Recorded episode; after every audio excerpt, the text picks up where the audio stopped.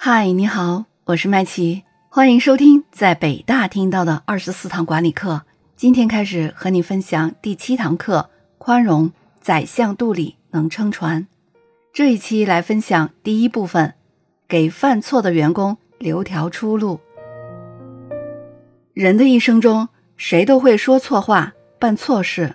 当人们做了错事，做了对不起别人的事的时候，总是渴望得到别人的谅解。希望别人把这段不愉快的事情忘掉，因此，如果自己遇到别人有对不起自己的言行的时候，我们就应该设身处地、将心比心的来理解和宽容别人。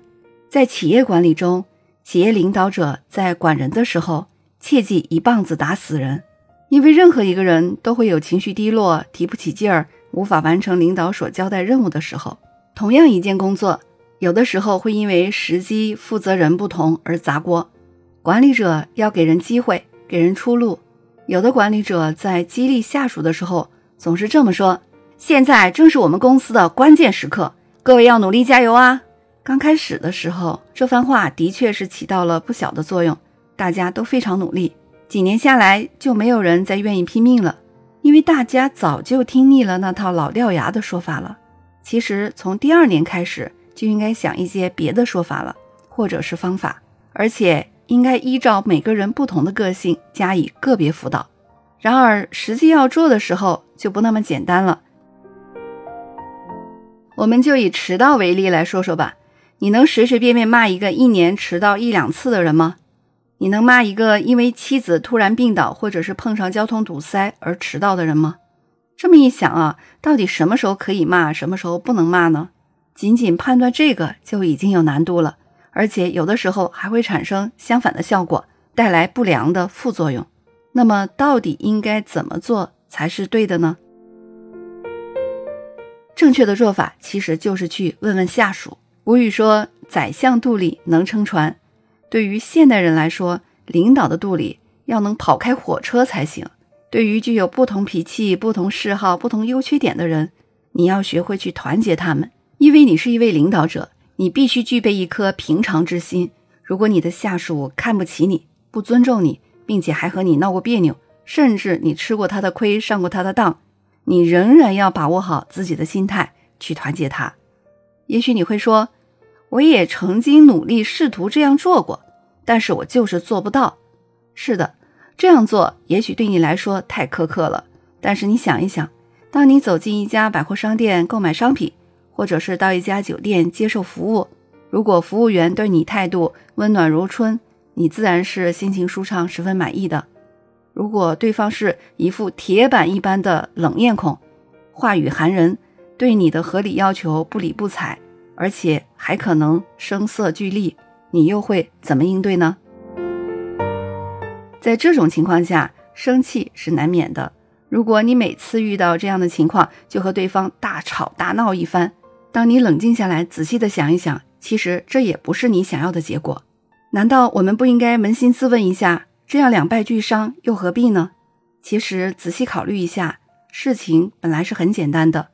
领导者只有敞开胸怀，团结各种类型的人，包括那些与自己有隔阂、有矛盾，甚至是对你评头论足、抱怨不止的人。只有团结好他们，才能群策群力、集思广益，把工作做好。任何一位伟大的事业家都具备宽容和大度，只是有的时候我们并没有注意到罢了。如果你的下属义正辞严地指出你工作中的错误，你会怎么办呢？你认为是他使你难堪，挑战你的领导权威而暴跳如雷，并且发誓以后一定要还以颜色吗？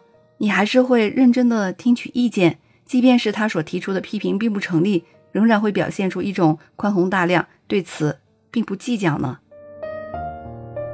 聪明的总经理当然会选择第二种答案。在你的团队中，不可能每个人都会觉得你很优秀，而且会尊重你、佩服你。总是会有一些人会在背后搞你的小动作，这些小动作都是对你不利的。对你看到的这一切，你大可不必那么紧张，把这些暂时抛开，与他进行一次认真的沟通，表现出你的宽容，他一定会被你的言辞所感动的。俗话说：“己所不欲，勿施于人。”希望别人宽容自己，自己也应该去宽容别人。不情愿别人苛求自己，也就不应该去苛求别人。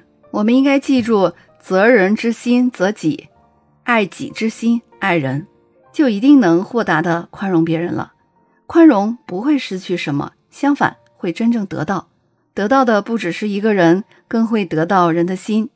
在西方有一条为人处事的黄金法则：你待人当如人之待你。的确，别人对待你的方式是由你对待别人的方式来决定的。总经理只有在有权利责罚却不责罚的时候，才是一种宽容；只有在有能力报复却不报复的时候，才是一种宽容。任用人才的一大宝典，就是要有这种宽容的品德。一个人能做到不仗势欺人，有甘愿请暗算自己的魔鬼吃樱桃的度量，将会取得伟大的成就。这种内在的优良品德发挥出来的能量，就是人们常说的大度。测量一个人物的成功大小，必须以宽容的标准去衡量他。只有对人宽容，才能更好的去掌管人、使用人。以恨报怨，怨恨就无穷尽；以德报怨，怨恨就会化解。这是佛经的要旨，处事的准则。好的，今天的内容就这么多。我是麦琪，现在您收听的是云略学习圈出品的《在北大听到的二十四堂管理课》。今天和你分享的是第七堂课——宽容的第一部分，给犯错的员工留条出路。下一期我们来分享耐心对待工作中的抱怨，我们下期再见吧。